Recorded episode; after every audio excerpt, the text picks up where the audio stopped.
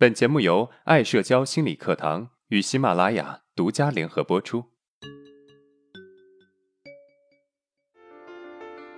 走出社交恐惧困扰，建立自信，做回自己，拥有幸福人生。大家好，我是爱社交创始人阿伦。今天我们课程的主题是：为什么你总是有意无意的喜欢调侃身边的人？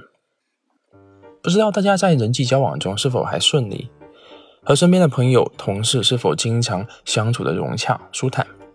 如果你回答不是的话，那么你就需要思考一下，自己是不是一个经常会有意无意的调侃、打击别人的人。我有个朋友 K，他就是属于那种心直口快、很喜欢调侃别人的人。例如，当别人下决定准备减肥时啊，他就会说：“算了吧，你肯定减不下来的，减不减都一个样。”当别人准备静下心来好好学习，准备考研时，他会说：“得了吧，你不过就三天热度，别浪费时间了。研究生哪是你那么容易就能够考得上的？”总之，他就像人际中的一颗毒瘤，经常把人贬低的一无是处。也正是因为这样，他的人际关系也一直很糟糕。调侃别人在现实生活中是很常见的，就拿我来说吧。在见到发福的老同学时啊，我也会一脸坏笑的跟他调侃几句：“最近的伙食肯定不错，几个月不见，越发的有福相了。到时候记得把好运给我一点。”在我一番调侃之后啊，我们消除了时间带来的陌生感，在一瞬间找回了当初学生时代的感觉，随即很自然的进行亲密的交流。因此，在一些场合中，不以伤害他人为前提下，适当的以幽默的调侃方式作为开场白，有助于我们打破双方的隔膜，营造一个良好的沟通氛围。但是如果没有把握好尺度，调侃中带有攻击性，就很容易变成恶性的打压。K 就是这样的人，他看上去像是口直心快，实则是披着虚荣心理的外衣，在打压着对方。他会不断的侵蚀对方的自信，让对方陷入无尽的自我否定当中。所以在集体决议中，我们经常会看到有些人，他们知道自己的点子不好，但因为害怕别人否定以及优越感的丧失，就会选择先下手为强，主动去贬低别人、批评别人。因此，你会发现他们经常与周围的人争论，争不过，就用吵来解决。总之，一定要让自己占上风。他们常常赢了口角，却输给了自己的虚荣，因为他们的争吵本质是自我虚荣的满足，因为他们觉得只有把别人贬低到比自己还差的位置，心里才舒服。他们在给人做出负面评价的时候啊，其实有一个潜在的逻辑，就是我不是这样的人。而进一步思索这种逻辑的背后，隐藏更深的含义是，他是这样的人。我不是这样的人，所以我比他高尚。那他们打击的目的是什么呢？答案是抬高自己，因为打击别人的同时可以获得优越感，让自己在最短的时间内感觉良好，变得自信。这种人往往很脆弱、自卑，因为他们无法获得内在的价值，必须通过贬低别人来获得价值感。那他们为什么会贬低、打压别人呢？其实，贬低别人是内在自卑向外投射的一个结果。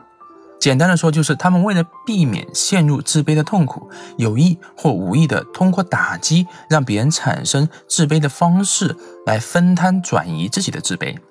他们的自卑多来自童年，即在否定和贬低、不被认可和不被重视的家庭环境中成长起来的。我们都知道，恶意的调侃和贬低是人际交往中的恶性循环。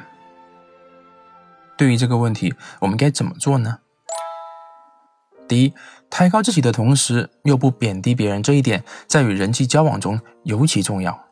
主要体现在自己努力上进，同时也欢迎别人超过自己。当我们在与人交谈时，多用“我们”，少用“我”。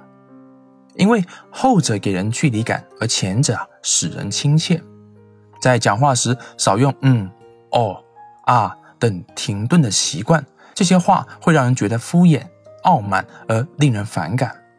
假如有人言谈举止不大得体，或者是某位女性服饰不美，我们也不要显现出自己的优越感，对人投以鄙视的目光。在表达自己的时候，也要注意把握分寸，要考虑是否合乎当时的和谐气氛，以及自己的言语是否恰当。因为同样的情景，换一种表达，就能够避免在跟别人交往过程中使对方感到不悦。在此基础上，充分的发挥优势，就能够博得别人的好感。抬高自己和贬低别人，其实表现往往只差一步，关键在于如何把握一个适当的分寸。第二，适当的赞美和欣赏。首先，人要面子是天性，荣誉感、认同感、存在感是我们每个人的天生诉求。面对一个人的天性，我们何必要去打压和抨击呢？不管我们是贬低别人，还是与人互怼，其实啊，都是在找存在感。所以，明智的做法就是跟别人搞好社交关系，给人好的体验，真诚的赞美和欣赏对方。赞美和欣赏，说好话是这个世界上成本最低且回报最高的事情。但往往很多人就是不舍得说好话，喜欢与人对着干。我们想要获得优越感，没有必要针锋相对的把别人比下去才能够得到。学会赞美和欣赏，也会得到别人对我们的赞许。这时候，我们的优越感也会提升。人际交往中有一条黄金法则：你想要别人怎么对待你，就先要怎么对待别人。就比如，你想要别人真心的对你，就先用真心去对待别人，以真心换真心。接下来，我们来回顾一下今天的内容。第一，贬低别人的潜在逻辑是：他是这样的人，我不是这样的人，所以我比他高尚。第二，贬低别人是内在自卑向外投射的一个结果。第三，怎么解决这个问题呢？首先，抬高自己的同时，不要贬低别人；其次，适当的赞美和欣赏。粉丝福利来了！为了更好的帮助大家，方便有共同经历的人互相交流，爱社交粉丝群成立了。群内每周二、四、六会公布实践任务，完美的补充了音频的理论部分。另外，群内还有专业心理咨询师答疑解惑。